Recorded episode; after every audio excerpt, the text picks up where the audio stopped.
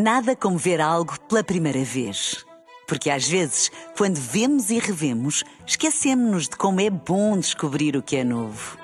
Agora imagine que viu o mundo sempre como se fosse a primeira vez. Zais. Veja como se fosse a primeira vez.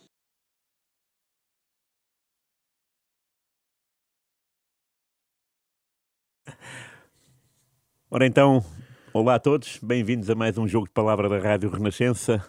Pode seguir-nos uh, no rr.pt e também no YouTube. Uh, temos hoje connosco um ilustre árbitro português, Jorge Croato, seu nome. Bem-vindo. Bom dia, Rui, como está? Todos seus bem? Bem, tudo bem. O Jorge hoje chegou 20 minutos mais cedo do que o, do que o entrevistador. É mania uh, do rigor. É mesmo, é mesmo. Eu passei pelo escrutínio da arbitragem hoje, com aquele telefonema. Uh, e, e começo por aí, por perguntar, que é uma curiosidade que eu tenho uh, para todos os árbitros, é como é que nasce esse gosto pela arbitragem? Porque por norma, por norma, e não sei se estou a ser pretencioso ou não, mas as pessoas quando começam a ver a bola de futebol pensam em guarda-redes, em marcar gols, em, em ser o, o herói ou o vilão de uma equipa. Uh, ser o árbitro é ser o ponto neutral do jogo, mas também é ser o ponto convergente de todas as críticas de todos os pais e de todas as mães. Da culpa, digo. Pronto. Uh, também não deixa de ser de verdade que essa convergência é muito fruto da, da educação hum, claro. e da cultura existente no Óbvio. povo. Sim. O interesse pela arbitragem em mim uh, aconteceu por volta dos 18 anos, 17, 18 anos. Eu praticava atletismo no Clube de Futebol Lisboanenses, que é o meu clube, sempre. E hum, vivia num prédio onde na base havia uma loja de barbearia, onde à segunda-feira se discutiam as incidências dos jogos da, do fim de semana, nomeadamente através daquilo que vinha escrito nos jornais, porque não havia televisão, uh, havia os relatos da rádio. da rádio que se ouvia com o tijolo agarrado ao ouvido e, e eu lia os jornais, tinha gosto em ler e inseria-me nas discussões. E um belo dia, a folhear um jornal desportivo, vi que havia um, um, curso de árbitros aberto. A Associação de Futebol Lisboa promovia um curso de árbitros. E disse, pá, não é má ideia, vou me inscrever nesta brincadeira, vou saber as regras, vou conhecer as leis, e depois aqui dou cartas a estes tipos sem que eles saibam. E fiz o curso e já no decorrer do, do curso, naturalmente, ia trocando impressões com alguma sabedoria, com algum conhecimento e a consolidar bem a opinião. Ficaram surpresos, e, mas não souberam até que já próximo, já a meio do curso, o meu curso foi o último da Associação de Futebol Lisboa que teve a duração que teve, um ano. Meu curso durou um ano. E eu atrevo-me a dizer que foi o curso mais completo, mais perfeito e porventura aquele que até hoje, desde então, mais árbitros deu à primeira categoria nacional. sim. sim. Fui eu, foi António Marçal, foi o Fernando Correia, Houve um outro rapaz que eu peço desculpa não me recordar, teve pouco tempo na primeira, foi só um ano que esteve na primeira divisão e desceu. Portanto, fomos quatro desse curso que conseguiram ascender à primeira categoria nacional. E, e curiosamente, como dizia, a meio, da, a meio do curso começaram-nos a pedir para fazermos de fiscais de linha, na ocasião, Sim. hoje árbitros assistentes, e, e até servia de aprendizagem. Claro. E naturalmente que eu acedi. E o primeiro jogo que calhei fazer foi exatamente no UDRA, em Algés, União Desportiva Recreativa de Algés, que é o clube lá do sítio onde eu, onde eu nasci, fui criado e vivi. Okay. E praticamente continuo a viver, embora não resida lá. E quando me viram no campo, aquelas pessoas que estavam habituadas a verem-me a discutir ali os assuntos, etc. E até os, os, jogadores de uma das equipas, que era o Atlético de Algés, cuja sede era exatamente na minha rua. Uh, nós chamávamos Cova Funda, embora a Cova Funda fosse uma outra casa, que era onde se realizavam os bailaricos de então, okay. aos fins de semana, etc. E onde eu podia, também ia dar o meu pezinho de dança, mal, mas ia. uh, quando me viram, ficaram admiradíssimos. Pronto, e a partir daí começou a saber-se que, que o Jorge, que era como conhecido, andava na arbitragem e depois na conversa lá na, na barbearia começou a desenvolver-se um, como direi, como direi uma tertúlia uhum, claro. em meu redor é, para saber as incidências, vinham fazer as perguntas, etc., as questões. E ali atenuou-se muito naquele local a imagem que havia sobre a arbitragem, fruto do conhecimento que lhes era transmitido por alguém que tinha alguma base Sim. para os poder uh, elucidar. Comecei uh, e pus metas. Vou ver como é que é na prática, ver o que é que isto dá. E como sempre tive o cuidado e a preocupação de observar as pessoas, perceber um pouco do comportamento do ser humano, naturalmente que alguns, uma, algumas atitudes irascíveis e menos respeitáveis, eu as entendia como fruto do momento e da ocasião e, portanto, não nunca liguei muita importância. Desvalorizava. Desvalorizei, nomeadamente do público, por parte do público porque sabemos que o público age e reage em multidão. Sim, Isoladamente sim. é um bocadinho mais difícil. Verdade. É um pouco mais difícil. E fui ficando. E, então pus como. Projetei cinco anos, ou sete anos, era o tempo que tínhamos que fazer, ou melhor, perdão, cinco anos era o tempo que tínhamos que fazer nos distritais até ascendermos ao quadro nacional, sermos admitidos no quadro nacional, e eu pus cinco anos para chegar ao quadro nacional. Ou pelo menos ficar lá próximo. Consegui. E assim, pronto, consegui. Quando ascendi, corri logo um risco. Havia o chamado uh, quadro de acesso, que era um quadro intermédio em que prestávamos provas aos quadros nacionais e depois eram aprovados uns quantos. E no quadro de acesso, nesse ano, a Federação não tinha dinheiro, como nunca teve durante muitos anos. Sim graças a Deus apareceu um Cristiano Ronaldo, honra lhe seja feita, e a Federação não tinha dinheiro e quis uh, impedir a realização do quadro de acesso, o que ao Conselho de Arbitragem da ocasião evitava ou, ou criava um engulho muito grande, que era não poder selecionar árbitros para ascenderem claro. ao quadro nacional. E faziam-se quatro jogos nesse tempo e o Conselho de Arbitragem eh, acordou com a Federação fazer apenas dois jogos. Fizemos dois jogos, fiz dois jogos, eu fiquei aprovado logo nesse ano. Dois jogos de quê? De da terceira categoria nacional. Okay. Fui promovido à terceira categoria nacional e logo no primeiro ano fiquei à porta para ser promovido, mas não fui.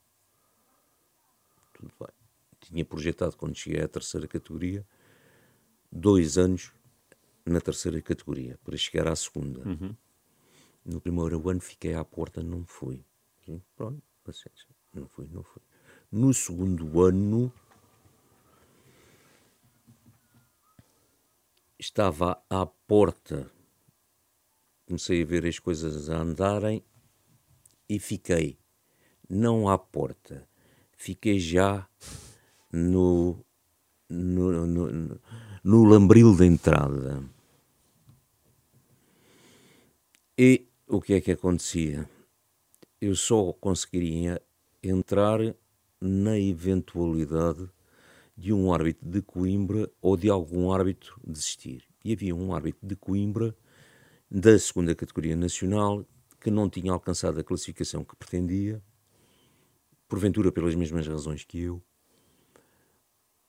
que entendia que ia pedir admissão, mas tinha, para que eu pudesse beneficiar da admissão dele, ele tinha que pedir admissão até 30 de junho. Só que eu tinha estado presente num almoço de despedida de um árbitro de Viana de Castelo, o Sr. António Costa.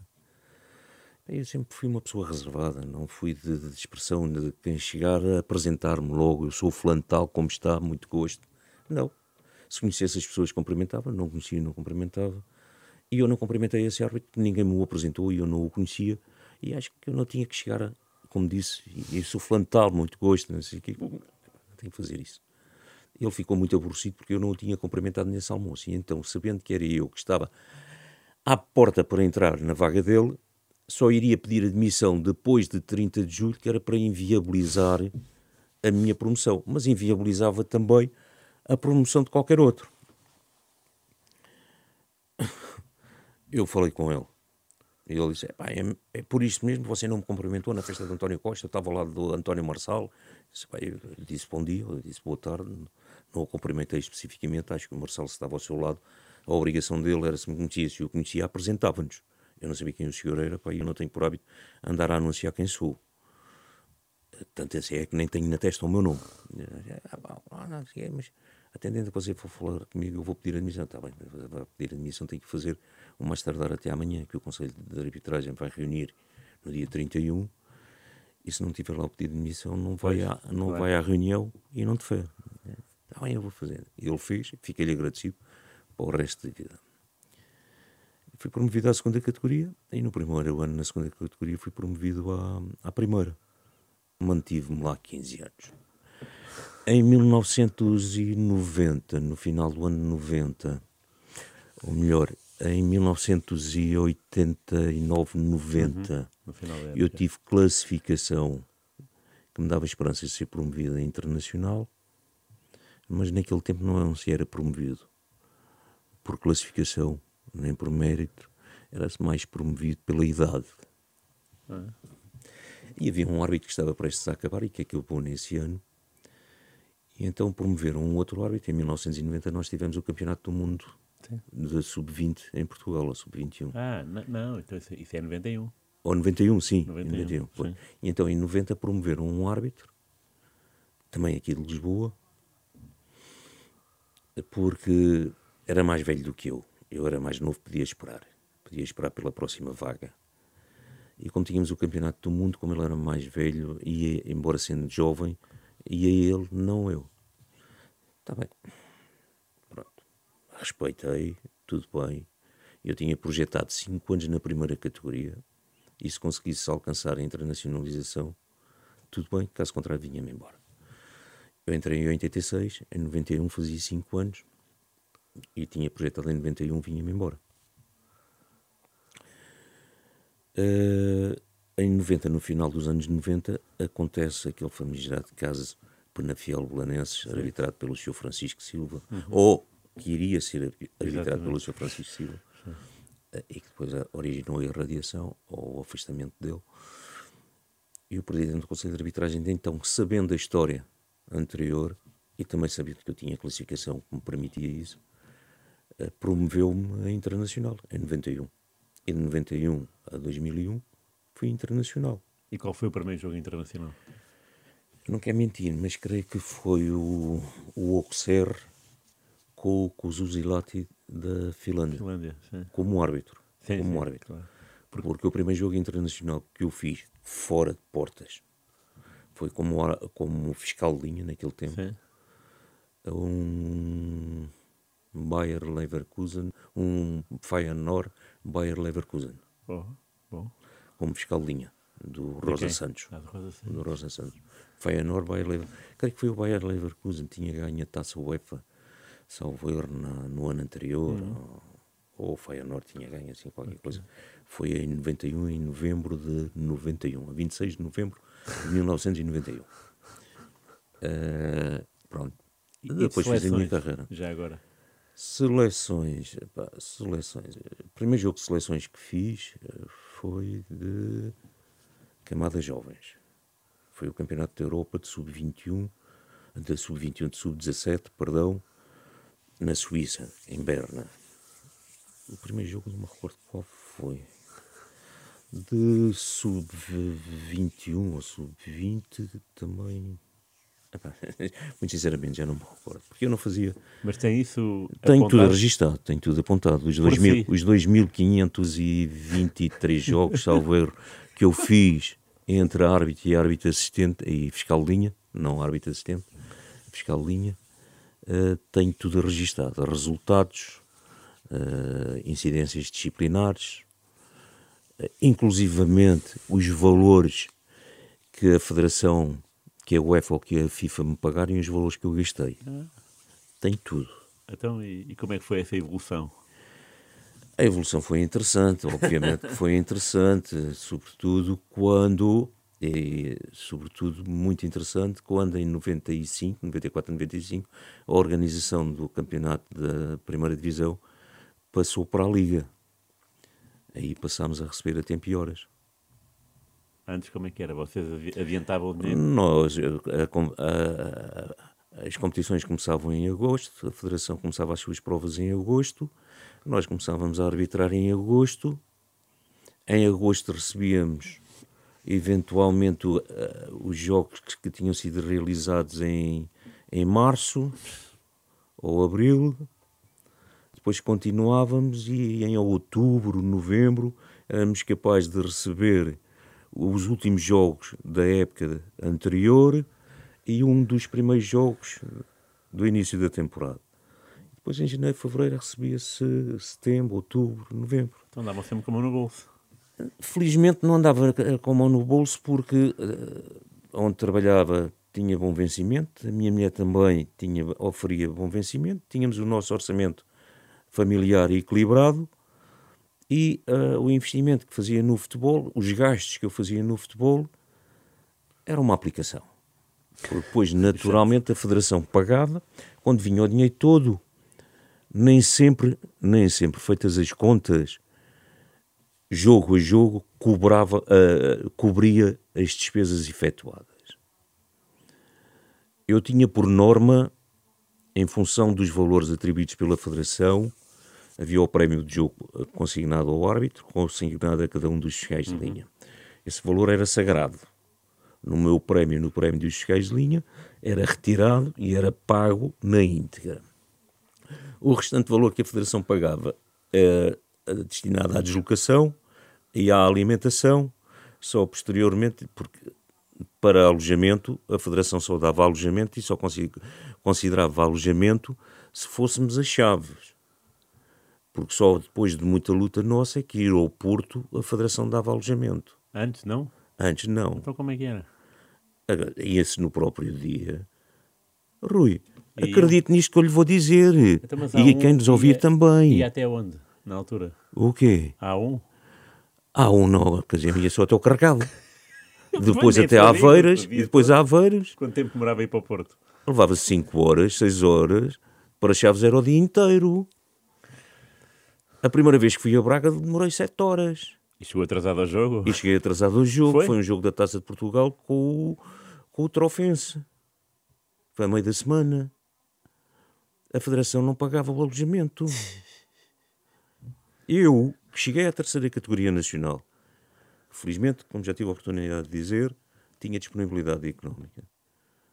Comecei a, a solicitar aos meus colegas que aceitassem a proposta que eu fazia de viajarmos de véspera. Uhum. E o Rui teve o exemplo há pouco. Porque eu gostava de estar e não de chegar. Claro. Sim, sim. E então levava os meus colegas na terceira categoria, na segunda categoria, quando íamos para o Algarve, ficávamos no Inatel. Quando a Federação não nos pagava alojamento, quando íamos para o Norte, ficávamos em Santa Maria da Feira, no Inatel. E dormíamos os três, é bom que se diga em quartos coletivos do Inatel, em que os três pagávamos, ficava-nos mais barato. Claro. E depois tive um ou outro colega que começou a, a seguir os meus passos. É, pá, até é mais relaxante, realmente tens razão, etc. Porque até a Federação começar a pagar alojamento. Oh, oh, foi uma guerra e uma luta constante. Portanto, feitas as contas, depois eu retirava os prémios, era sagrado. Do valor remanescente, retirava o valor correspondente à deslocação, às refeições e eventualmente se havia estadia. Claro. E depois, o, feitas as contas, dividia-se pelos três. Okay. Pronto. Era assim. O carro, quem o levava era eu, não por interesse material. Mas confesso e disse isso, disse-lhes a eles. Primeiro, distraía-me a condição, abstraía-me. Uhum. E segundo, tinha muito mais confiança na minha condição do que na condição dos meus colegas de equipa. Basta dizer que tive um em que uma vez lhe passei o carro para a mão e ele não passava de segunda. carro já com quinta e ele não chegava, não chegava nem à terceira, quanto mais à quinta. Já para ter lá paciência. Portanto, eu tinha muito mais confiança. Além disso, tinha feito uma formação profissional de condução agressiva e defensiva e, portanto, eu sabia como comportar em determinadas situações. Mas isso era, era tá, estamos a presumir que o carro estivesse inteiro. É, imagino que em muitos em, muito, não, tive, em muitos jogos, tive, de ressacas de jogos, o carro tivesse tive, um carro sem pneus ou sem o vidros. Meu, o meu BX14 em Barcelos só ficou com o vidro da frente, com o, com o vidro da frente, o traseiro e os dois óculos uhum. Uh, em, em ângulo, os laterais, em é? triângulo, nas portas de trás intactos, porque os outros quatro já eram. Mas convosco e lá chapa... dentro ou estavam no... Estávamos lá dentro, estávamos lá dentro. Dentro do carro? Dentro do carro. Oh. E o responsável foi um senhor chamado José Carlos, por quem eu tinha grande respeito e consideração enquanto jogador da Seleção Nacional, treinador do Gil Vicente, perdeu o jogo e incendiou aquela brincadeira toda. Incendiou como? Ah, com as bocas que atirou e que o público o acompanhou porque ele é treinador da equipa da casa, portanto, não é tempo. Aquele tempo as coisas eram engraçadas. Hoje já não têm o mesmo encanto, o mesmo enlevo. E então como é que vieram para baixo? Com o carro assim? Viemos. Tínhamos que vir. Tarde, tínhamos que vir. Depois do jogo tivemos que vir para Lisboa com o carro assim. Felizmente foi no final da época. Já foi em tempo ah, quente. primavera. Primavera. Então... Claro, quem é que saiu prejudicado disso tudo? Quem não tinha responsabilidade no assunto? O Gil Vicente. Gil Vicente. Teve que pagar a indenização pelo arranjo do carro. Quanto e não é ficou foi? barato porque foi chapa, foram os vidros, foi a pintura. Veja quanto é que custou ao clube. Foi a única vez que isso aconteceu? Assim, um, o seu carro ficar amassado? Partiram-me num outro carro que tive antes desse, partiram-me em Passo de Ferreira, partiram uma tampa do. A tampa da, da, da, da, da jante, a tampa ah, da jante, e partiram-me o limpa-para-brisas traseiro. Dobraram. Nesse, curiosamente, até estava a minha mulher dentro do carro quando fizeram isso. Eh, e depois outra, não causaram danos ao carro. Outra situação é também assim um bocadinho mais apertada. Tive algumas. Foi em Chaves. Isto a nível nacional. Foi em Chaves. A minha mulher também, curiosamente, estava dentro do carro nesse tempo. Ainda não havia a proibição de sermos acompanhados por familiares. Eu levava a minha mulher comigo. Okay. Ela depois ia dar uma volta pela cidade, claro, etc. Uh, e ela estava à porta do Estado, lá em Chaves, e eles, por, por aquela gente em Chaves, é muito arraigada à terra, e eu sei bem que sim. Eu tenho origens familiares lá, o meu pai era de lá próximo, de Chaves, e eles sabiam isso, então eles entendiam que por eu ser filho de gente da terra, eu tinha que ajudar forçosamente o culto. E, e, e, curiosamente essa situação não ocorreu quando eu estive à Ásia. Sim, Aconteceu sim. antes num jogo de Chaves Boa Vista e quem incendiou os ânimos aí até foi o senhor, o senhor Valentim Loureiro, pois. que era presidente do Boa Vista sim, à data. Foi ele que incendiou os ânimos porque contaram depois, ao subir a bancada central, disse a alguns, a alguns adeptos, eventualmente sócios dos Chaves, o mínimo que eu hoje levo daqui é o empate. O árbitro já está conversado. Claro. Levaram mesmo o empate o árbitro estava conversado, não é? Eu ia falar e disse dos. Uh, de outros tempos, falou-me, e outros tempos, é Valentim Loureiro, Boa Vista, Pimenta Machado, Vitória. Eu, eh, curiosamente, uh, com o Pimenta Machado no, no, no Vitória, também. gostava muito de falar com ele e sempre gostei e depois de acabar a minha carreira troquei algumas impressões várias com ele, inclusivamente ele ainda estava no ativo quando eu acabei a carreira fez-me um desafio para apresentar um projeto para liderar a arbitragem na, na Liga, Sim. mas teria que ser um projeto estruturado, organizado, que inclusivamente apresentasse valores, porque os valores gastos pela Liga na arbitragem estavam extremamente inflacionados e não era natural, e era natural que estivessem. Era natural que estivessem, porque um distinto árbitro do meu tempo, muito conhecido, vivia a 5 km de mim, digamos, no mesmo município. Vivia a 5 km de mim. E estava mais perto do acesso à margem sul do que eu. Isto é um exemplo o funcionário da Liga que controlava a apresentação dos quilómetros por nós efetuados, uma vez disse-me: onde é que tu mora? Então, qual é a distância de Fulano? 5 quilómetros. Mas ele fica mais perto ou mais longe de ti no acesso à margem sul? Fica mais perto. Então, como é que ele, para ir a Campo Maior, apresenta mais 120 quilómetros do que tu? Pois. Pá, não sei, pode ir à Espanha. Disse para ver. É o mesmo árbitro que ia fazer um jogo particular de apresentação de um clube de Lisboa, muito renomado. E, e convidado. E convidado por esse clube. Pediu um determinado valor que era para ele ir para os, para os linha. Os ainda hoje estão à espera desse dinheiro. É só para ver como é que eram os comportamentos dele.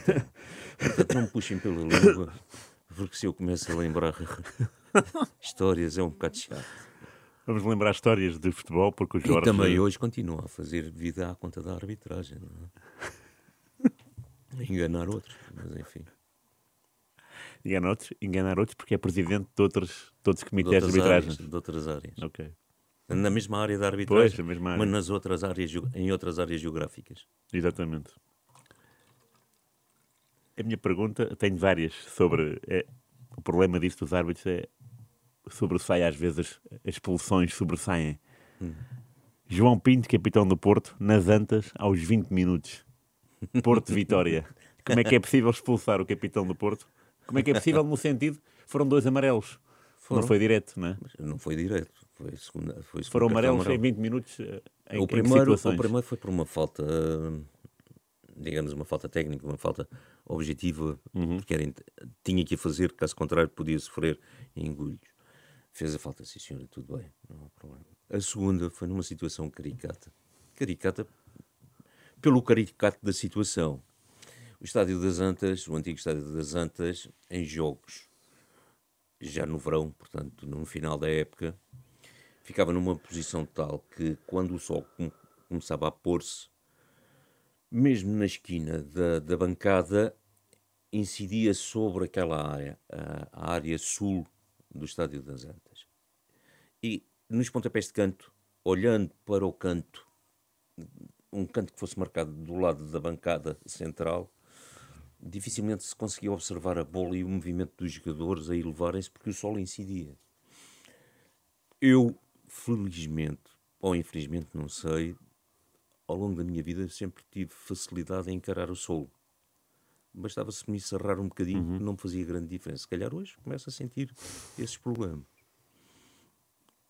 E o canto é marcado, os jogadores elevam-se e o João Pinto, no meio do molho, com a mão direita, ah, okay. socou a bola. Penalti, Penalti. cartão amarelo, vermelho, rua. João Pinto aceitou. Embora tenha feito questão de dizer não, não, não, não, não, não, não, epá, não diga que não, que eu vi, pá, vi perfeitamente que foi em mão. O penalti, isso originou que o Guimarães tivesse ganho o jogo 2-1, uhum. o gol de penalti. Não houve contestações absolutamente nenhumas, naturalmente o público insurgiu-se, mas isso é próprio. Uh, se calhar, porventura, no dizer de, de alguns agentes da Polícia Judiciária no processo Apito Dourado, como tive a oportunidade de ler, consideraram que o cartão amarelo foi mal exibido porque o público se insurgiu e, portanto, o árbitro errou. Mas a verdade é que no final do jogo, o presidente do Porto, o João Pinto da Costa, questionou. Só gostava que me explicasse como é que conseguiu ver a falta do João Pinto. Expliquei. Ele saltou com a mão junto à cabeça, não cabeceou, mas deu-lhe um soco. Mas me explique como é que o sol bate ali. É que ele faz aquilo porque sabe exatamente que o árbitro, na posição que ocupa, porque nós tínhamos uma posição definida no terreno, na Pós marcação dos pontapés pois. de canto, sabe que os árbitros ali naquela circunstância não conseguem ver. Eu consigo. Eu consegui ver. Ah, mas é impressionante, você é o único, pá. Você é o único. Você tem toda a razão, ele fez a falta, porque nós da bancada central vimos perfeitamente que ele faz aquilo, que ele faz aquilo a miúdo. Claro que eu não andei a divulgar pelos meus colegas aquilo que ele fazia porque sei garantidamente. Primeiro, tenho dúvida, sérias dúvidas que algum fizesse, tivesse uh, a arte e engenho só para dizer isso, não é? porque estou sentado e é um bocado difícil a falar naquilo que quero dizer, não é? Mas estou sentado em cima, uh, por opor na rua, aos 20 minutos de jogo, mesmo com o segundo cartão amarelo. Claro. Aí depois poderia haver algum que, com base na minha informação e influenciado, mesmo não existindo falta, que Claro, tomasse a iniciativa sim, de fazer. Portanto, eu não tinha que divulgar pelos meus colegas aquilo que, Claro. acontecia. E não, e não, não divulgava. Agora, era capaz era de perguntar aos meus colegas que tomassem uma decisão como o outro, que também no estádio das Antas, Claro, o João sim. Pinto faz uma falta para vir para a rua com um cartão vermelho e eu perguntei-lhe na semana seguinte, pá, não me estás o vermelho porque estás maluco? No estádio das Antas, aos 20 minutos, expulsar o capitão da equipa da casa. Benfica Torriense, 0 a 0. Três jogadores do Benfica expulsos na luz. Sim. Paulo Paulo Sousa. Sousa, não é? A Paulo Souza, o César Brito e o Pacheco. E o Pacheco. Como é? E um penalti por marcar contra o Benfica, confessado pelo meu amigo e saudoso Neno. Confessou-me que fez o. Antes, depois. Depois, naturalmente. Claro. Depois. Não, podia ser eh, no calor do, jo no calor do jogo, no balneário. Nem tinha que o fazer, podia fazê-lo, não lhe ficava mal, mas compreendo que não o tenha feito. Mas lembra-se desse lance? Lembro, Desse eventual penalti? Foi pela extrema esquerda, um jogador brasileiro atacante do, do Torriense entrou. É, seria o Bigu, não? Não, não era o Bigo, era um outro, um rapaz moreno, baixo brasileiro, não me recordo o nome. E o Neno saiu e com a mão direita, com a mão direita, para mim terá tocado na bola, mas quem tocou na bola em último lugar foi mesmo o jogador do Torrense, mesmo no último instante, ele tocou-lhe no pé. E eu pensei que ele tivesse tocado na bola e que o outro tivesse simulado o penalti, e não assinalei o penalti. O Neno não disse nada, naturalmente ficou satisfeito da vida. E depois, mais tarde, passado uns tempos, confessou que sim, senhor, tinha sido ao- ao croado. Ele disse, não, já foi em Guimarães que ele me disse. Já estava em Guimarães. Para o croado, lembras daquele jogo com o Torriense? Lembro perfeitamente. Eu fiz mesmo penalti. Está bem, fizeste, fizeste. Pronto. É. Estúpido fui eu que não vi como deve de ser e que não decidi corretamente. Não tens de ter problemas. Pá, é por causa disso. pois, aliás, posso lhe dizer: tenho uma camisola do Neno e tenho umas luvas do Neno. As luvas estão no meu museu. A camisola tenho-a guardada, sagradamente guardadas. Sagradamente guardadas. Não pela lastimável situação de ele já ter falecido, mas por ser uma pessoa que se revelou sempre íntegro, digno e merecedor de respeito de todos aqueles que são desportistas e não só. Acho que o Neno é um exemplo, era um exemplo para, tu- para todos e para toda a sociedade. Sim, sim. Verdade. Portanto, Partilho dessa opinião. E- mas relativamente às expulsões, Paulo Souza foi segundo cartão amarelo, primeiro por Bocas e creio que o segundo também. O César Brito foi por Bocas diretas, foi cartão vermelho direto no topo norte. Mas o que é que se passou para essas bocas? Do César Brito? Foi um lance qualquer que ele terá reclamado que era penalti ou que era canto, não sei, não sei. For- foram bocas, foram porque é bocas, que- ah, ah, foram ah, bocas ordinárias. portanto. A minha pergunta é exatamente essa. Porque é que o Paulo Souza viu dois cartões por duas bocas e o César Brito Não foram ordinárias. Mais, ok. E os mais César. Brito terão, terão sido ah, verrinosas as palavras proferidas. E o Pacheco foram palavras ver- verrinosas, ordinárias também, mas de uma forma curiosa que eu não liguei, tomei a decisão que tomei, da forma que tomei, em função dos factos concretos, e nunca mais liguei. Anos mais tarde, já quase acabar, já no último ano da minha carreira, houve um torneio em Cascais de jovens aspirantes a futebolistas, em que me convidaram para patrono da arbitragem e convidaram o Mozart para patrono do torneio. Eu fazia uns quantos jogos, depois iam lá outros árbitros também fazer outros quantos jogos. Eu fazia a final do torneio. Fiz a final, fiz mais outros jogos, porque eu não ia só lá. Pronto, a sua estrela da companhia faça a final e vão-me embora. Não dizer, pá, só para fazer a final não contem comigo. Se os outros vêm cá trabalhar durante o torneio, também cá venho. Caso contrário, não contem. Pronto. E fui. E um belo dia estava a conversar com o Mozart e, o Mozart- e com os dirigentes locais, mais dirigentes dos clubes participantes, estava, e ele contou a história naquele seu jeito muito, muito brasileiro, a contar e com, com certo eh, um certo humor. Sei, pá, no jogo que eu, o primeiro jogo que eu fui, que eu fui arbitrado aqui pelo Coroado foi o Benfica Torriense. Ele expulsou o Pacheco de uma maneira que eu olhei para ele assim: com ele não vou nunca dizer nada nem fazer nada. E fiquei a pensar: já tinha sido arbitrado pelo Veiga Triga e pensei: Veiga Triga com Coroado eu não faço nada. Mas porquê? Tu, tu expulsaste o Pacheco, nem te lembras. Eu não. Eu sei que mostrei o vermelho ao Pacheco. O Pacheco ficou, ficámos com respeito mútuo, os dois.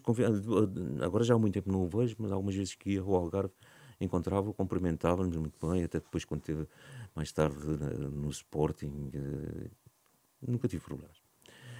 E quando expulsei o César Brito, o Pacheco, que estava mais próximo da baliza do Benfica, veio a correr e antes do meio campo, do lado do terceiro anel, convencido que estando do lado do terceiro anel estava respaldado, meu este, meu aquele, agora se tens. Utilizo o termo tintins, para não dizer o, o resto. Uh, mostra-me, mostra-me, e quando ia a dizer mostra-me, já eu estava de vermelho no ar. E ele, uh, F, e tem mesmo. Deu meia volta e foi-se embora. Deu meia volta e foi-se embora. Pronto. Foi por isso que ele foi expulso. Foi pelas expressões que utilizou, foi expulso. E o Moura disse, ei, eu quando vi, o Pacheco ainda não tinha acabado a frase, já ele estava com o vermelho no ar, disse, não, nunca mais. Aquilo foi uma gargalhada geral, porque eu não sabia a história, muito sinceramente, eu não, não, não, me lembrava da história e foi o Mozart que me recordou. foram três jogadores, podiam ter sido mais, foram três. Por exemplo, como podia ter sido em Vila do Conde, num Rio Ave Benfica, em que houve comportamentos impróprios de jogadores do Benfica. Um foi expulso, foram dois expulsos ao erro. Houve o que tentou tirar-me o cartão da mão, foi expulso. Hum, quem é que foi? É um rapaz que faz comentários numa, numa televisão dita da líder da, da audiência de cabo. Uh, tentou tirar-me uma coisa não, não te atrevas, sai da vida cara. E, uh, e vem um outro jogador do Benfica que tinha estado comigo nos primeiros jogos da Juventude Europeia em Bruxelas que lhe disse: não, diz que, se ele diz que faz, faz mesmo. Se ele diz que faz, faz mesmo. E portanto, e podia ter acabado esse jogo, não quis fazê-lo, não quis fazê-lo Primeiro perceber que a justiça desportiva portuguesa dá vontade de rir, muitas vezes. E depois porque ia, ia projetar a imagem do futebol português além fronteiras de uma forma muito negativa. Porque podia ter acabado o jogo por insubordinação coletiva. Só que depois a justiça portuguesa ia dar a volta à história e se calhar quem ia sair castigado daquela brincadeira toda era eu. Como aliás foi o caso, o famigerado caso Canígia. Claro. Em que o seu doutor, relator do processo, está-me a passar agora o nome, mas eu já me recordo, assim que entrei na sala da Federação Portuguesa de Futebol na Praça da Algaria para me ouvir, relator do processo. Atenção, advogado de profissão mais tarde candidato à direção do Benfica. Filho de um distinto professor de Direito e neto de um distinto professor de Direito na Faculdade de Coimbra. Pai de um atual advogado com cargos em órgãos sociais de federações. Vira-se para mim e diz: Fico já a saber que eu não gosto de si como árbitro. É um bom cartão de visita. Para relator do processo, não está mal. A, a resposta do Corbado tem melhor sorte do que eu. Não sei quais são as suas competências como advogado. E depois vira-se para mim e diz: Olha, eu vou pôr a correr o vídeo do jogo e o senhor vai-me dizer aqui onde é que acontece. O senhor pode pôr o vídeo a correr. Fique entretido a ver a televisão que eu vou-me embora. A FIFA não permite provas com vídeo. Não permitia. Hoje já o Alvar já permite. Claro. Não permite.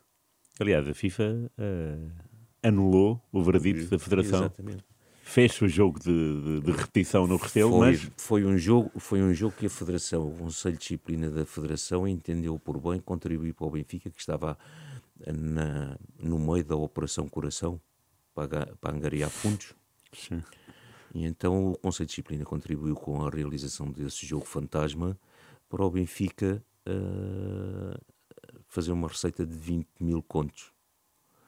Deu-lhe um, um aporte extraordinário, claro. como é evidente. Sim, sim. Tanto que eu, por brincadeira, dizia que quem contribuísse para a Operação Coração, o Benfica, uh, diante de um determinado valor, colava um azulejo nas torres de iluminação do antigo Estado da Luz.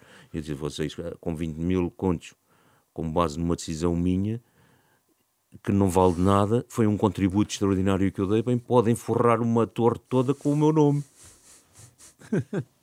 o na, na sequência desse, desse jogo e desse inquérito, o Jorge Croato teve algum tempo inativo na primeira divisão? Não, não, não tive sempre. tempo inativo nenhum, se bem que o, o senhor doutor Sampaio da Nora, lembrei-me agora, ah, agora não deu. relator do processo, quando no ordenamento jurídico desportivo português já tinha acabado a figura de irradiação e a pena máxima permitida eram 15 anos, era tão bom naquilo que estava a fazer e tão independente e tão equidistante que propôs a minha irradiação.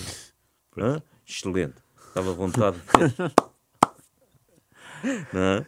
Depois teve azar que o Conselho de Justiça, para onde recorri, anulou completamente a proposta de irradiação e qualquer castigo ao árbitro. Pois. E o jogo foi repetido. Estou absolutamente convicto disso. Convicto não, tenho a certeza, porque depois deram as informações. Pela exposição que eu fiz à FIFA, que eu não fiquei calado, não podia ficar perante uma injustiça, não poderia ficar quieto, e escrevi à FIFA, diretamente à FIFA. E a FIFA, curiosamente, até aceitou a carta escrita diretamente por mim. Muito fruto, muito fruto da, das convulsões que haviam na Federação, claro. que havia no Conselho de Arbitragem, de então, etc. A FIFA aceitou a carta e depois oficiou à Federação. Depois creio que terá sido o Sporting que também terá escrito à, à UEFA e à FIFA e o jogo foi anulado. Sim. Só tinha que ser, claro. só podia ser. Nesse, nesse, nesse jogo há, há muitas figuras, né? Mas diga-se, eu nesse jogo não me enganei. Atenção, eu nesse jogo não me enganei. As decisões que tomei, tomei-as em consciência. Enganei-me, sim, mas curiosamente em favor do, do jogador num jogo das competições europeias. Qual jogador? Uh, um jogador de um país do leste, um jogo que eu fui fazer à Córsega, França, final, final da, da taça, foi na final na final ou meia final da taça uh, Intertoto. Hum. Foi o. Como é que chamou o clube da Córcega? O Bastiano. O Bastiá. Sim. Eu exibi duas vezes o cartão amarelo ao jogador e deixei-o no campo. Foi o primeiro ah. jogo da época que eu fiz. Foi o primeiro jogo okay. da época que eu fiz. Depois das férias. Aliás, até fui convocado à última da hora para ir fazer esse jogo. E eu tinha por hábito uh, escrever os cartões a fazer as minhas anotações num cartão plástico com um marcador próprio daqueles que só saem, sim, sim. que só apaga com álcool. Só que o meu cartão já estava demasiado gasto e eu no final da época tinha deitado fora, que era para preparar depois no início claro. da época. E eu estava de férias quando me convocaram e vim a correr, agarrei num saco e não levei o cartão comigo. Nem tinha bloco de apontamentos e dobrei uma folha A4 e pus na algebeira da camisola para tomar nota das situações. Uh, eu exibi o cartão amarelo ao jogador no primeiro tempo e creio que também o segundo, no, segundo, no primeiro tempo. Agora já não tenho bem presente. Só que com a transpiração esborratei aquilo tudo. Aquilo esborratou tudo, que era esferográfica, esborratou tudo. Ao intervalo na cabina, conf conferimos os cartões eu conferi com o quarto árbitro com os fiscais de linha. No segundo, foi no segundo tempo que exibi o cartão. No segundo tempo exibiu o cartão ao jogador, ao mesmo jogador. E ninguém me alertou que eu tinha exibido o, primeiro cartão amarelo àquele jogador. Ninguém, nenhum dos colegas da equipa. Uhum. Eu até sei porquê. É que nesse ano tinha havido uma proposta de paralisação dos, aos, e de greve aos jogos do Sporting. E eu, pela razão que foi, e pelo intuito que tiveram, e pela traição que me fizeram ao decidirem isso, porque só decidiram quando eu saí da sala, boicotaram-me nesse jogo e não me deram as informações devidas. Mas saiu na reunião desse, da, na reunião de árbitros para já decidir o boicote? Já lá vamos.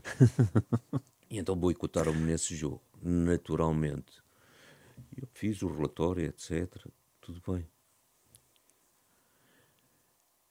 E troquei o número do jogador. Ah, é que eu troquei o número do jogador do. O primeiro cartão amarelo eu troquei o número ao jogador. Por causa da transpiração, uhum. quando vi, vi que estava errado. Estava esborratado e percebi outro número. É a verdade dos factos. E fiz o meu relatório. O clube, o clube beneficiário da minha decisão, porque tinha sido apurado para a competição seguinte, por, força desse jogo também, questionou a UEFA.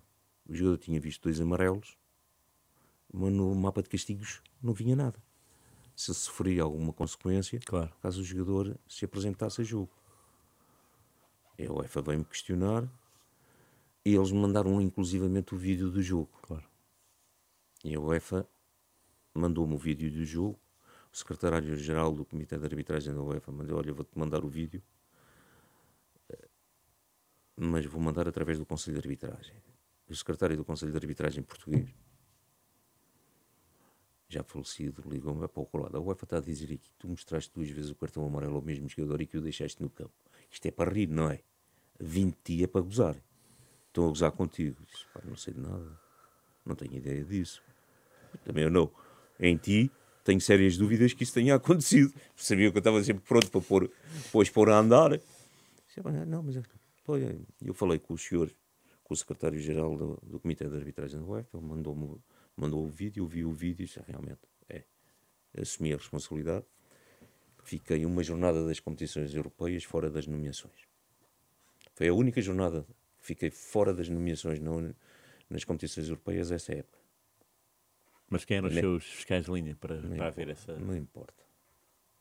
Não importa. E o que, é que se passou nessa reunião em que saiu? Agora, facto... essa reunião qual foi? Isto foi em 94, 95 houve eleições para a PAF e eu fui indicado como vice-presidente da direção. E andávamos em convulsões por causa dos dinheiros que a Federação não pagava, não sei o quê. A, a, Liga queria emprestar dinheiro, a, a, queria pôr dinheiro para pagar aquilo que os árbitros tinham a receber, mas a Federação dos Estatutos, o presidente da APAF, também já falecido, ex-árbitro, queria agradar aos árbitros e, já se presumia como dono, rei, senhor dos árbitros. Uh, sem pensar isso ponderar, aceitava já o dinheiro de mão beijada da, da Liga, tanto que a Liga mandou para a APAF um cheque com o valor para pagar aos árbitros. Só que a APAF não sabia. Mas qual valor? O valor para pagar aos árbitros? Aos árbitros para os jogos que a Federação tinha em dívida aos árbitros. Pois, okay. Só que a APAF não sabia quantos jogos e quais os jogos e os valores de deslocação de cada árbitro. Claro. Eu, eu era vice-presidente, disse ao tesoureiro: pá, tu não mexes nesse cheque, vais deixar o chequinho aí, tu não mexes no cheque. Então nós não sabemos o que é que cada árbitro tem a receber. A Federação tem que nos dar conhecimento claro. disso. E além disso, a Federação, para receber dinheiro de um associado, tem que ir à Assembleia Geral pedir autorização é dos estatutos da Federação. Ah, é dos estatutos, vão ler os estatutos da Federação e vão ver como é que é. Era presidente da Federação o engenheiro Vitor eh, Vasques. Vitor Vasques. Eu ainda falei com o engenheiro Vitor Vasques e disse, fazemos uma coisa. A Federação faz o favor, indica-nos os valores que tem em débito para o, para os árbitros. A PAF paga e o senhor, quando tiver disponibilidade, não é um empréstimo que fazemos à Federação. Tentei. E a, a Federação que tiver disponibilidade para pagar, paga a, a PAF para pagar aos árbitros. Paga a PAF para pagar a, a PAF pagar aos árbitros. Era um, uma moscambilha que, que não colhia, nem tinha cabimento de maneira nenhuma. E então não se aceitou. E uh, o cheque ficou na APAF e depois foi devolvido à Liga. Até porque se aceitássemos nós a APAF, depois tínhamos que pagar IVA sobre aquele montante também. Era, era, era uma coisa mirabolante, que, impensável. Bom, entretanto, houve uma jornada em Guimarães, o árbitro já falecido, a coisa não correu bem. Em Chaves, a história também não correu muito famosa para o árbitro que lá foi. E encontraram-se para jantar. Combinaram jantar. E as coisas não estavam muito pelos. Entretanto, havia um que também em Leiria, a coisa também não lhe tinha corrido muito bem. E então. Uh... O de Guimarães, como disse, morreu, já faleceu. Deus o tenha em descanso. O de Chaves, já tivemos a oportunidade de aqui falar dele. O de Leiria, eh, eh, felizmente é vivo, mas teve uns azares e, teve que viver uns tempos à conta da sociedade. Fazer umas férias à conta da sociedade. E então uh, há uma reunião dos árbitros em Leiria para definirmos determinadas situações e eu estava convidado para ir à SIC comentar essa situação. Eu fui a Leiria e, e ausentei-me, mas já tinha ouvido uns zunzuns que havia uma proposta para boicotarmos as competições, e nomeadamente os jogos do Sporting. Mas porquê? Por causa do. Foi quando. Porque o Sporting andava a contestar demasiado os árbitros, etc. E tinha feito o jogo com a académica no início do. Lembro-me. Que a coisa não correu muito famoso para o Sporting. É pronto. Eu fui à reunião e não se decidiu nada sobre a paralisação. Só que eu saio da reunião para Lisboa e no percurso de Leiria para Lisboa fazem um comunicado e mandam-no para, as, para a Lusa, para as redações, e nomeadamente para a SIC, para aproveitarem um momento em que eu estivesse em claro, estúdio, sim. a SIC abordar aquele tema. Óbvio. De surpresa. E qual é que era o comunicado? Que iam fazer uma paralisação, etc. Não sei, não sei o que mais. E eu disse logo: olha, eu sou o vice-presidente da direção. Eu estive presente nessa reunião. Enquanto eu lá estive, não foi deliberado nada. E se deliberaram foi depois de eu sair. Acho de muito mau tom que tenham tomado essa decisão, sem que eu, como vice-presidente da direção, e sem, pelo caminho, me terem dado conhecimento dessa realidade porque poderiam, se não tinham como contactar, pediam SIC quando eu aqui chegasse para falar com alguém lá. Claro. Isso é uma falta de, de respeito, é uma desconsideração. Eu não, eu não corroboro nem aprovo esse, esse comunicado. E não aceitei. E não foi para a frente então? É, eu não fui para a frente. E fiquei disponível para as nomeações que me quisessem fazer. E foi? E fui. Eu fui. Eu fui a todos os jogos que me nomearam. E inclusivamente para um Sporting qualquer coisa, não me recordo, em que se dizia que o árbitro ia faltar ao jogo, o, o presidente da Comissão de Arbitragem da Liga, então, que também tinha sido presidente de, da APAF até então, isto foi logo a seguir, veio-me pedir se eu não importava de estar à porta do estádio com a minha equipa, para caso o árbitro faltasse, eu vou. Eu já e... disse que boicoto, eu boicoto essa, essa paralisação porque não concordo com ela. E o árbitro falhou? O não, tal? apareceu. Ah. Apareceu. Então o Jorge ficou a ver o jogo na bancada? Não, fui para casa porque não tinha jogo nessa, nessa jornada. Não tinha jogo.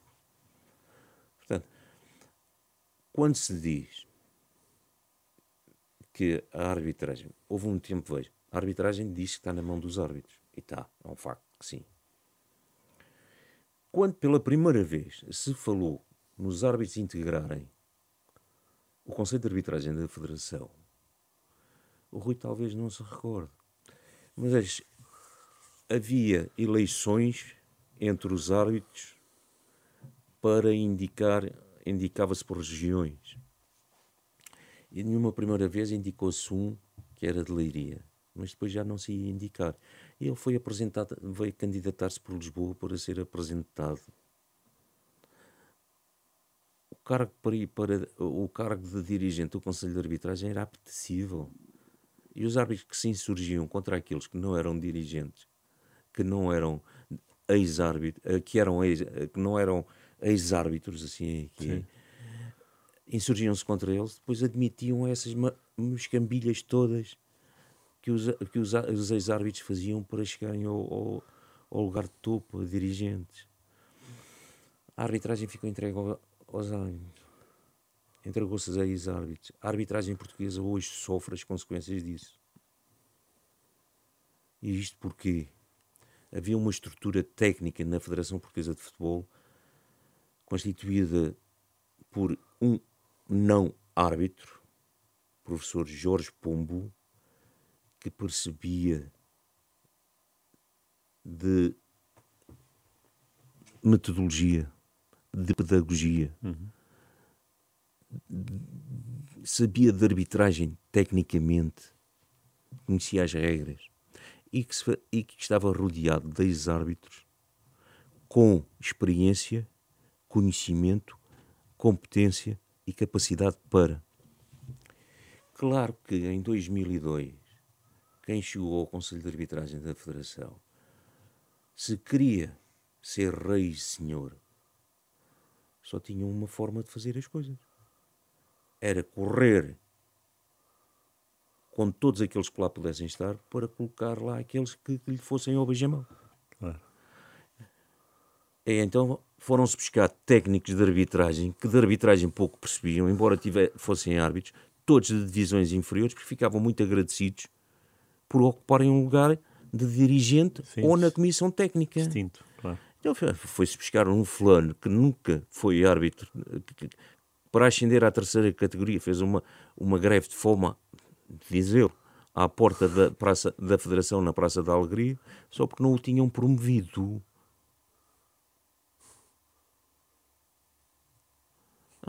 Fizeram-se essas coisas mira E hoje em dia, faz-se a mesma coisa. E se a arbitragem está como está, os responsáveis são os dirigentes máximos da Federação. Porque sabendo, ou deveriam de saber, que a arbitragem tem que ser gerida, administrada e conduzida com conhecimentos sólidos, com experiência feita e com rigor. Não pode ser feita com palmadinhas nas costas claro. e com receio de. Porque a estrela da companhia, se está regulado, regulamentado, que os árbitros têm que estar uma hora, hora e meia antes dos jogos começar, nos estádios onde os jogos vão realizar, a estrela da companhia não pode chegar com 45 minutos ou meia hora antes ao estádio e não se fazer nada. Não pode. Sim. A estrela da companhia é a estrela da companhia para o bem e para o mal. E como tal tem que dar o exemplo. Tem que dar o exemplo, não se pode julgar o rei e senhor, o dono disto tudo. Sim. O dono disto tudo está a padecer, está a padece de saúde e está a padecer na justiça. Não é? Sim. Portanto, o Conselho de Arbitragem tem que ter autoridade. Tem que ter autoridade moral. Porque não pode ter membros no seu seio que, enquanto árbitros no ativo, faziam negócios com os clubes que iam arbitrar para a construção de relevados. Mas a Federação aceita isso. A atual Federação aceita isso. Aceita isso. E porquê? Porque há uma, há uma série de, de conivências. Pergunta de um milhão de dólares. é capaz de ser. É porque Portugal não está representado em mundiais. Há dois mundiais, não é? Sim. Qatar e Rússia. Não, teve, teve várias. Ah, teve várias. O VAR agora é importantíssimo. Há bocado falou da SIC.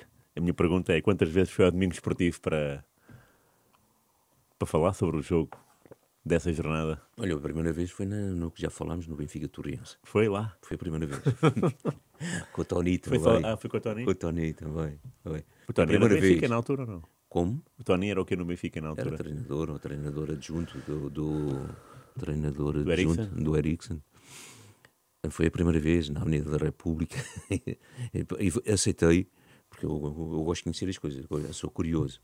Eu nunca tinha estado num estúdio de televisão, queria ver como é que era. E aceitei, não foi para falar do jogo, eu fui mais interessado para saber como é que era. Ah, Naturalmente havia um friozinho na coluna, porque era a primeira vez, uma pessoa não sabia, etc.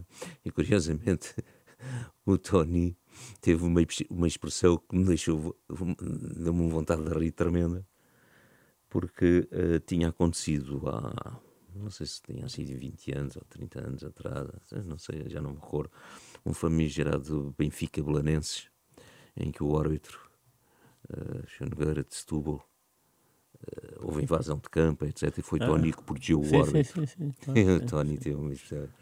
Isto foi uma vingança de não sei quantos anos de um adepto do Belenenses por aquilo que aconteceu nesse jogo. Referindo, sabendo que eu era Sim. Sim. Depois disso, várias vezes já nos cruzámos e, e já, já nos rimos com, com essa expressão várias vezes. Pois, esse jogo é de 70, 1970. 70, sim. Portanto, esse do não, terá sido em não. 91, não? Este jogo 20 e tal foi em anos 91, depois. foi 20 anos depois. 20 foi anos 20 depois. Engraçado. São histórias que há no futebol, são coisas interessantes e engra- engraçadíssimas. E as pessoas, por vezes, nem, nem sabem. Vou-lhe contar uma. Esta, esta foi mirabolante. Esta é mirabolante. E, e só mesmo naquele tempo é que era possível. Eu fui fazer um jogo ao norte do país, já não me recordo. Se foi com o Marco Canaves, Famalicão Marco, creio que foi Famalicão Marco, assim qualquer coisa. E o extremo esquerdo da equipa visitante era um rapaz africano. Nós sabemos que eles têm um odor corporal um pouco mais intenso do que o nosso. Mas aquele não era um pouco. Aquele era imenso. Uma pessoa não se podia aproximar dele. E então, com o correr e o transpirar, pior a emenda que o senete. O defesa de direito da equipa da casa, sempre que ele se aproximava dele, ficava logo. A diagonal dos árbitros, naquela ocasião, era feita de, eh, de- de- de- da direita à direita, do defesa direita à defesa direita, da bandeirola canto do lado direito à bandeirola canto. Eu fazia a diagonal, quando me aproximava dele também ficava assim a uns metros um bocadinho afastado. É um odor corporal. É claro que o defesa, o defesa direito da equipa ficava completamente batido. E qualquer outro que se aproximava dele. Ao intervalo eu perguntei ao dirigente. "Ah, E ele ficou no, cabi, no campo. O dirigente veio a chorar. O, o, o jogador vai ficar no campo. Está bem, ok, o senhor é responsável. Ah, sim, senhor. Ele nem foi à cabine com, Com o resto com os colegas. Eu disse, "Pá, mas porquê é que ele fez isso? Eu no final do jogo conto-lhe. Então, o que tinha sido o treinador, porque sabia que o defesa direito da equipa contrária e o, e o defesa central que caía para aquele lado eram homens suficientes para dominarem o seu extremo esquerdo. Como estratégia, disse ao jogador: desde quarta-feira tu vais dormir aqui no estádio e não vais tomar banho até o dia do jogo. E na viagem vais viajar no último lugar da caminhoneta que nós vamos nos primeiros. E, só, e tomas banho 10 minutos antes do jogo acabar. Eu vou-te tirar do campo, tu vais tomar banho antes dos teus colegas. Pô. Portanto, veja o que se fazia. Porque- e tirou proveito, porque a equipa ganhou com uma jogada desenvolvida por ele pela esquerda. Eu, quando subo, larguei-me a rir. É evidente que larguei a rir. Isso não é proibido pelo- pelas leis do jogo. É uma estratégia, foi uma estratégia. Mas foi bem engendrada. Hoje em dia nós vimos que é uma coisa que me aflige e os árbitros não tomarem as devidas precauções, como aconteceu agora neste jogo do Sporting com, com o Porto. E abomina aqueles que põem paninhos quentes. Eu de cinzento só a roupa que visto, a, a minha moto e o carro. Porque de resto eu não sou cinzento, nem gosto dos cinzentos.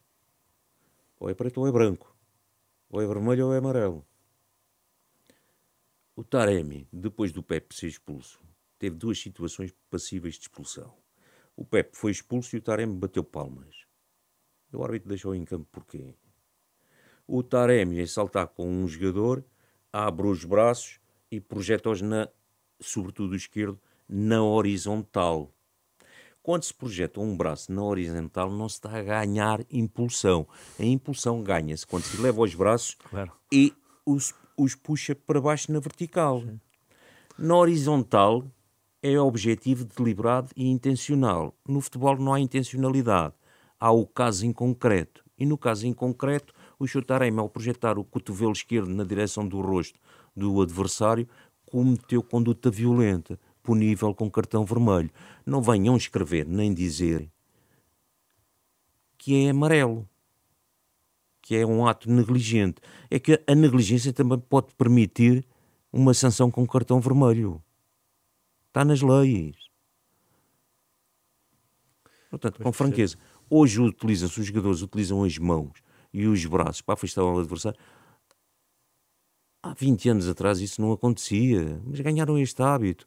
E curiosamente ganharam um hábito em que a morfologia do ser humano, jogador de futebol, alterou-se por completo. Eu conhecia o corpo humano dividido em três partes: cabeça, tronco e membros. Certo. Eu hoje fico pasmado e fico a pensar: tenho que ir ver novamente como é que é a morfologia do corpo humano e pensar em quantas partes divide. Porque um jogador toca no peito do outro e ele queixa-se da cara. Sim, é verdade. E os árbitros vão no engodo. Á- Pôr a mão no peito de um jogador é afastá-lo, é empurrá-lo, é evitar que ele progrida, até mesmo colocar-lhe na, na cara. É desrespeitoso colocar a mão na cara, portanto é um comportamento antidesportivo, Claro. é punível com cartão amarelo. Se for com força excessiva, é Vermelho. conduta violenta, pode ser conduta ou conduta grosseira. Então é punível com cartão vermelho. Agora, colocar a mão no peito e afastar o outro, o outro agarrar-se à, à cara aqui del rei mostra-se amarelo. Mas em que país é que nós estamos? Em que sociedade é que nós vivemos? Que tipo de arbitragem é esta? Que conceitos é que são transmitidos? Veja, aconteceu esta semana no jogo do. do. do. do. do. do. do. do, do Chaves. no jogo, no jogo do Chaves. O guarda-redes do Chaves sai a uma bola com o joelho na frente. Curiosamente, já no exterior da sua área de proteção, que para o efeito tanto contava, e antes de jogar a bola, atingiu o adversário na, na axila com o joelho derrubando-o. Não se marca penalti. Isso é penalti, claro. Não se expulsou o jogador por agressão, conduta violenta. E o que é que foi? Não foi nada. Siga para bingo. O árbitro está bem instruído. Tem, tem domínio perfeito das leis.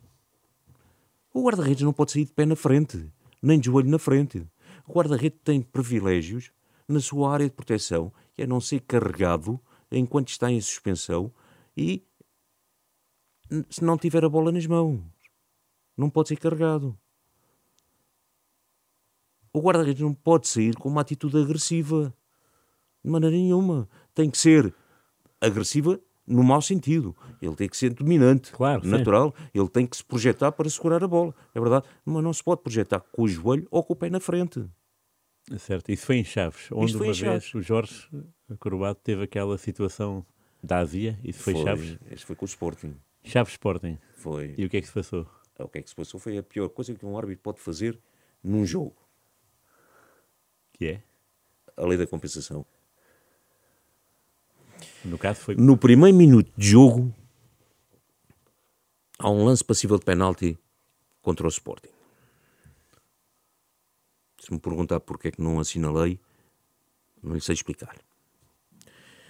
Já a bola estava a ser jogada próximo da área do Sporting, do, do Chaves, perdão, ainda a defesa do Sporting estava a agarrar o avançado do, do Chaves. Veja bem. E não me saiu o penalti. Estúpido. Foi estúpido. Porque Foi é um burro. momento. Foi um momento. O penalti é um momento, como qualquer falta é um momento. Mas está a dizer que o jogador do Sporting começou a puxá-lo fora da área. Portanto, Não, não, não, não, não, não. Ah, Na área do Sporting, ok. o jogador do Chaves saltou à bola. E o jogador do Sporting, o defesa, abraçou-o, impediu-o de jogar a bola. ok. A bola foi jogada por outro jogador do Sporting, foi colocada na frente, já a bola estava a ser jogada próxima da área do, do Chaves, ainda eles estavam abraçados, o, o, do- o- o defesa do Sporting abraçava o do Chaves. ok. Estúpido, não marquei o penalti. E aquilo andou. Andou, andou, andou, andou. Mais à frente, o, o Simão Sabrosa, em disputa com a bola de um com o defesa do, do Chaves, que era, o defesa era um fulano alto, pulsante, mete-lhe o corpo, Simão Sabrosa saiu disparado, não houve falta nenhuma, houve apenas complexão física, o outro só porque era mais forte, não tinha que pedir, pequenino, dás-me licença que eu tenho aqui uma encoste, não tinha que fazer. Eu não assinalei nada. Depois, o Edmilson, o Lourinto, brasileiro, do Sport, salta a uma bola e de cabeça introduz a bola na baliza do, do Chaves. Só que o Beto, nas costas do jogador do Chaves, deu-lhe um empurrão e impediu de saltar com o Edmilson. Eu estava numa posição privilegiada e vi perfeitamente que o Beto fez isso. Assinalei a falta e marquei. Aqui Del Rey, que não tinha havido falta nenhuma, torna, porque sei- Foi no ano da- do luto, em 97. E eu tinha negado também a greve aos Jogos do Sport. A acabar o jogo, a acabar o jogo, já em período de compensação, e era, eu ia, eu, eu ia acabar o jogo, ia mesmo acabar porque estava no período. Para acabar o jogo, estava na hora. Há uma falta favorável ao Sporting, na esquerda, junto da bancada central dos Chaves. Eu estou a mandar a barreira para trás, e o Simão Sabrosa não é de moda, e estou a ver o campo todo, a visão toda, e a ver o fiscal de linha, já a árbitra assistente nessa ocasião. E estou a ver. E vejo o Beto fora de jogo. E sem que desse autorização, o Simão Sabrosa bate a bola. Eu vejo a bola, bateste a bola, está a acabar, eu vou já acabar com isto. E vejo a bola fazer um arco. E, ela vai para fora. E vou já acabar o jogo. E o linha assinala-me fo- fora de jogo para o Beto. Só que a bola não vai para o Beto. O Beto não interfere com ninguém. E vem um, já não me recordo quem, do Sporting, vai segurar a bola mesmo sobre a linha de baliza, antes dela sair do campo, e cruza. Já o Beto está em posição para cabecear. No momento em que o Beto vai para cabecear, sofre realmente falta para penalti. Sofre. E disse, "Epá, o Simão bateu a bola sem eu dar autorização. O Beto estava fora de jogo, eu não assinalei porque a bola ia para fora. A bola, porque inclusivamente fiz sinal ao fiscal de linha para baixar a bandeira. A bola ia para fora, não se justificava. Deixei a jogada desenrolar-se, agora dá penalti. No mar penalti acabou-se o jogo. Pum, e acabei o jogo. Ali, naquele Ali, momento. naquele momento. Uf. Pronto.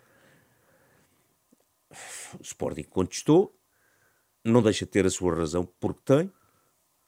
E no dia seguinte leio a comunicação social e ninguém falou, ninguém falou no lance do primeiro minuto. Vinha no carro para baixo, liga-me um antigo profissional desta casa. Eu, Ora, já viu a comunicação social hoje? Já, já vi. Então o que é que tem a dizer? Nós não nos podíamos manifestar tecnicamente sobre os jogos. Estávamos proibidos e hoje estou com uma gandazia. Saiu. Eu disse, estou com uma gandazia. Mas quando digo que estou com uma gandazia, não expliquei porquê. Porque não podia tecnicamente. Ah, uma gandazia então, com a sua prestação, sim. Com a minha prestação também. Com a minha prestação também. Ele não percebeu. Ah, e aquilo saiu. Claro que no dia seguinte, as primeiras páginas, coroado com uma grande azia. Mas ninguém- nunca ninguém soube porquê.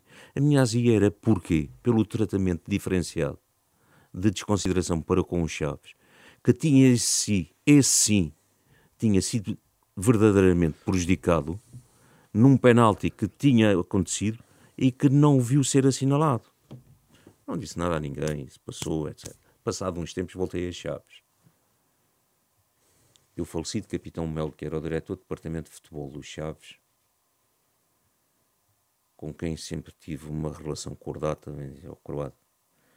A sua azia não tem a ver com o último lance, pois não. Porquê é que o senhor diz isso? A sua azia tem a ver com o lance ocorrido ao primeiro minuto na área do Sporting. Como é, como é que o senhor pode dizer uma coisa dessa? Que eu conheço. Mas eu não disse a ninguém, mas eu conheço. Eu conheço. E sei que o senhor não estava satisfeito. Viu-se no desenrolado do jogo que o senhor ficou perturbado de não ter assinalado o penal.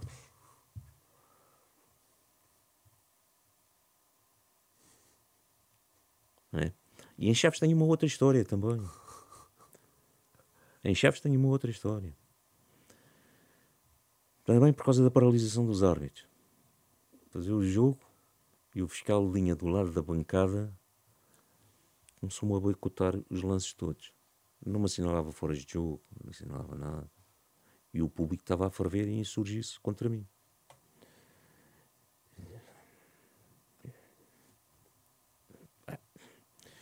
Como lhe disse, eu sempre tive o cuidado de analisar e estudar as pessoas, tentar perceber quem é que tinha na frente. Ele já tinha percebido, até mesmo antes do jogo, qual era a postura que eles tinham.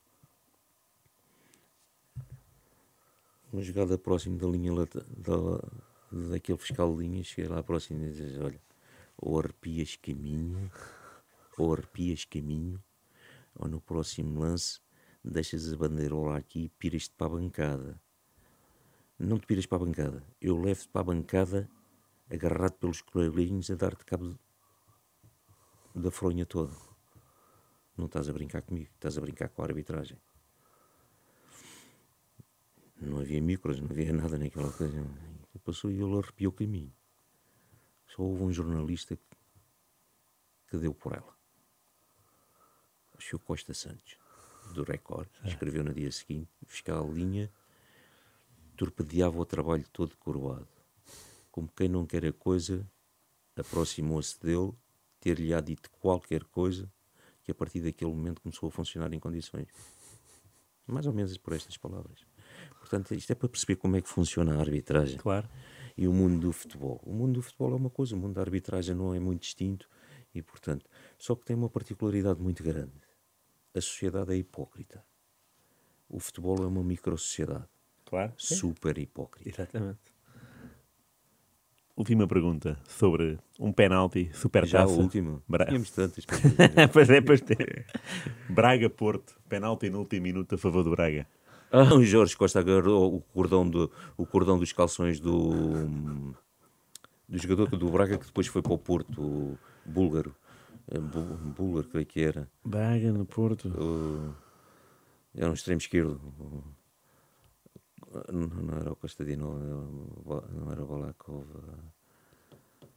Não importa.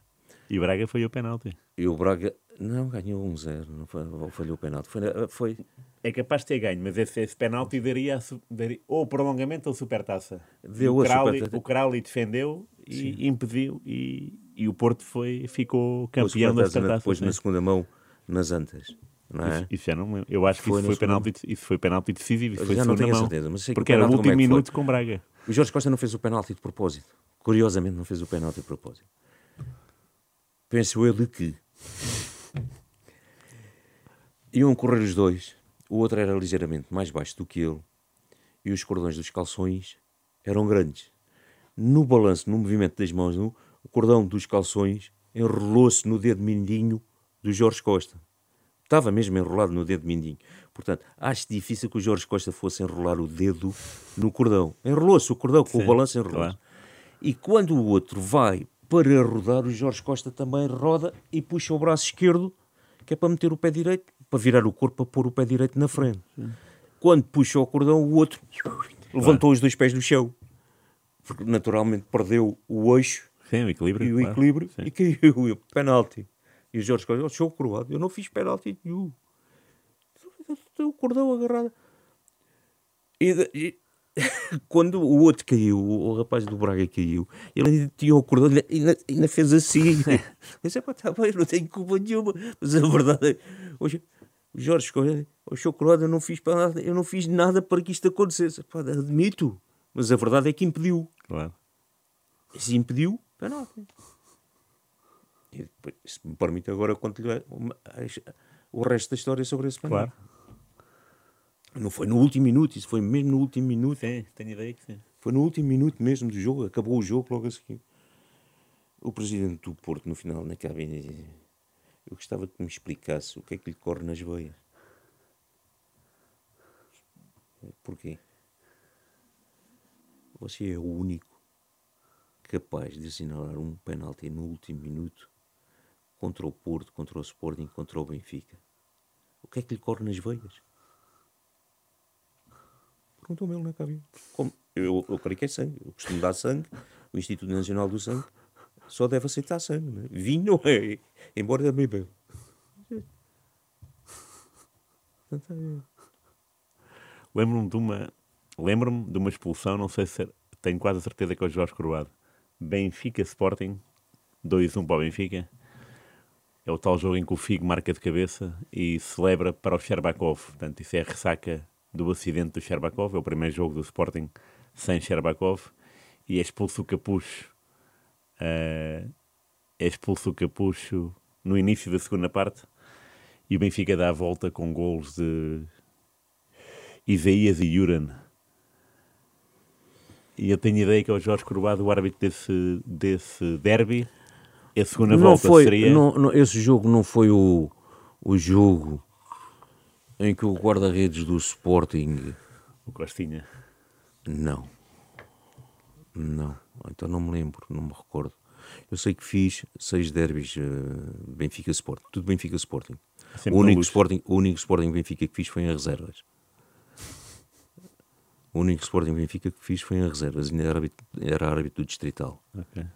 Foi naquele ano em que o Sporting foi jogar. a- fo- eh, teve problemas de, de deslocação, não sei quem. Foi, ah, assim, uma situação E quem é que havia nessas reservas já agora? Oi, jogaram tantos de primeira categoria internacionais. Para limpar cartões, não é? Para limpar cartões. Claro. Aquilo era para limpar cartões. Eu sei. Então as reservas, a- o campeonato de reservas acabou por causa do, do Carlos Manuel do Benfica. Porquê? Foram jogar a Braga. E o, o Benfica e o Sporting em Lisboa tinham muito o hábito de adiar os jogos das reservas, exatamente para limpar castigos. Ok. E o Carlos, Manuel, o, o Carlos Manuel lá em Braga, isso até é uma história que corre na arbitragem, eh, é um bocadinho deselegante contá-la porque o árbitro em questão já faleceu, mas é verdade, Estava está escrito no relatório, portanto não vem mal ao mundo dizê-lo. E o Carlos Manuel determinadamente teve um comportamento menos próprio que o árbitro disse meu filho de eu parto dos cornos, meu ganda. É, E o árbitro expulsou Que é o Ronaldo do Benfica. do Benfica. E o árbitro expulsou. E depois escreveu no relatório. Expulsei o jogador, chegou fulano tal, camisola número tantos, aos tantos minutos, mais ou menos assim, porque a- disse-me, eu... E, e só não o fez porque os colegas o agarraram. Portanto, o Carlos Manuel tinha dito que lhe partiu hoje E é isto, e, e só não o fez, portanto, só não lhe partiu os cornos porque os colegas o agarraram. É? Isso ficou na história da, da arbitragem. E o Carlos Manuel levou, salvo erro, uns 3 ou 4 jogos de castigo. Então cumpriu-os todos na mesma semana. Porque o Benfica realizou os jogos das reservas todos na mesma semana. Para limpar, ou naquelas duas semanas, porque houve um interregno, salvo erro, realizou os jogos todos para limpar os castigos. E então acabou, ac- acabaram, Acabaram os os jogos das reservas, acabou no ano seguinte, acabaram os jogos das reservas, porque alguém fez a proposta para que isso acabasse. Claro. Porque os jogos das reservas não limpassem os castigos da primeira divisão. Portanto, acabando os jogos das reservas, acabando os castigos, não tinha interesse em manter o campeonato da, Claro. de reservas. Pois. Muito bem. Veja, porque é- é uma outra história.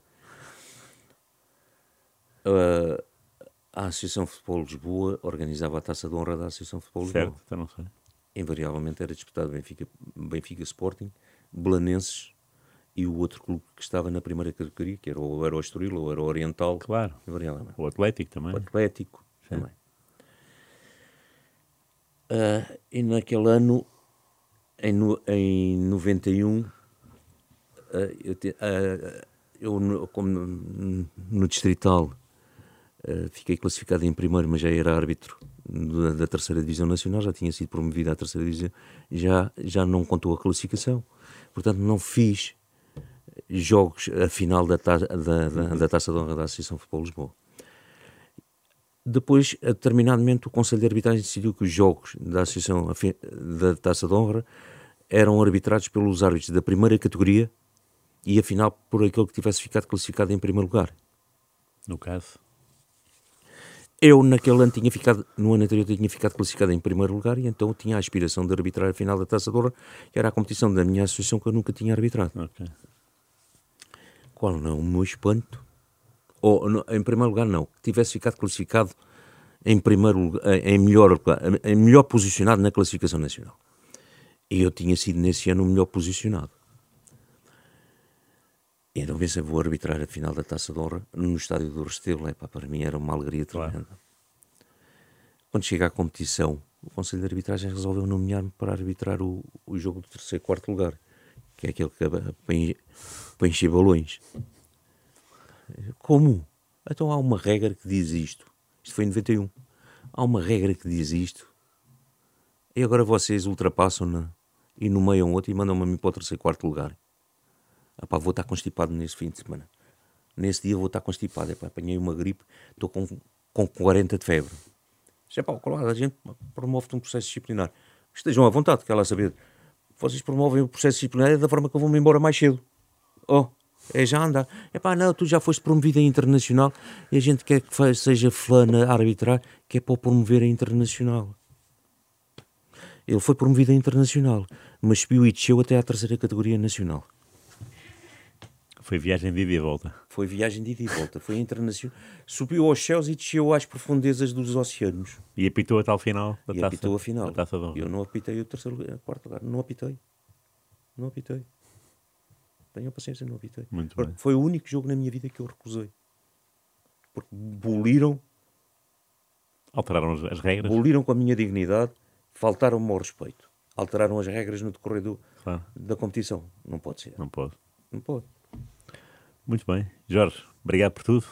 Ora, é Mil histórias para contar. Eu tinha Oi. muito mais perguntas, mas Ficávamos aqui o dia inteiro. Sobretudo aquele dia, Sigma 7, Fenerbahçe 1, expulsou três jogadores do Fenerbahçe. Era outra história para contar, mas Essa tem que ficar para a outra. Três jogadores do Fenerbahçe é de homem. Cinco.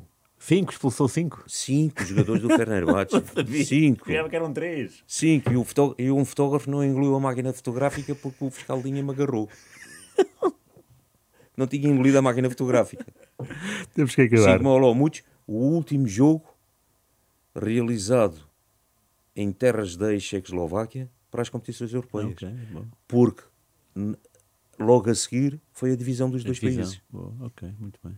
Não sabia disso. Obrigado por tudo. é. Obrigado, grande abraço. Obrigado, Obrigado a todos. Boas E festas Até à próxima. também. Obrigado. Nada como ver algo pela primeira vez. Porque às vezes, quando vemos e revemos, esquecemos-nos de como é bom descobrir o que é novo. Agora imagine que viu o mundo sempre como se fosse a primeira vez. Zais. Veja como se fosse a primeira vez.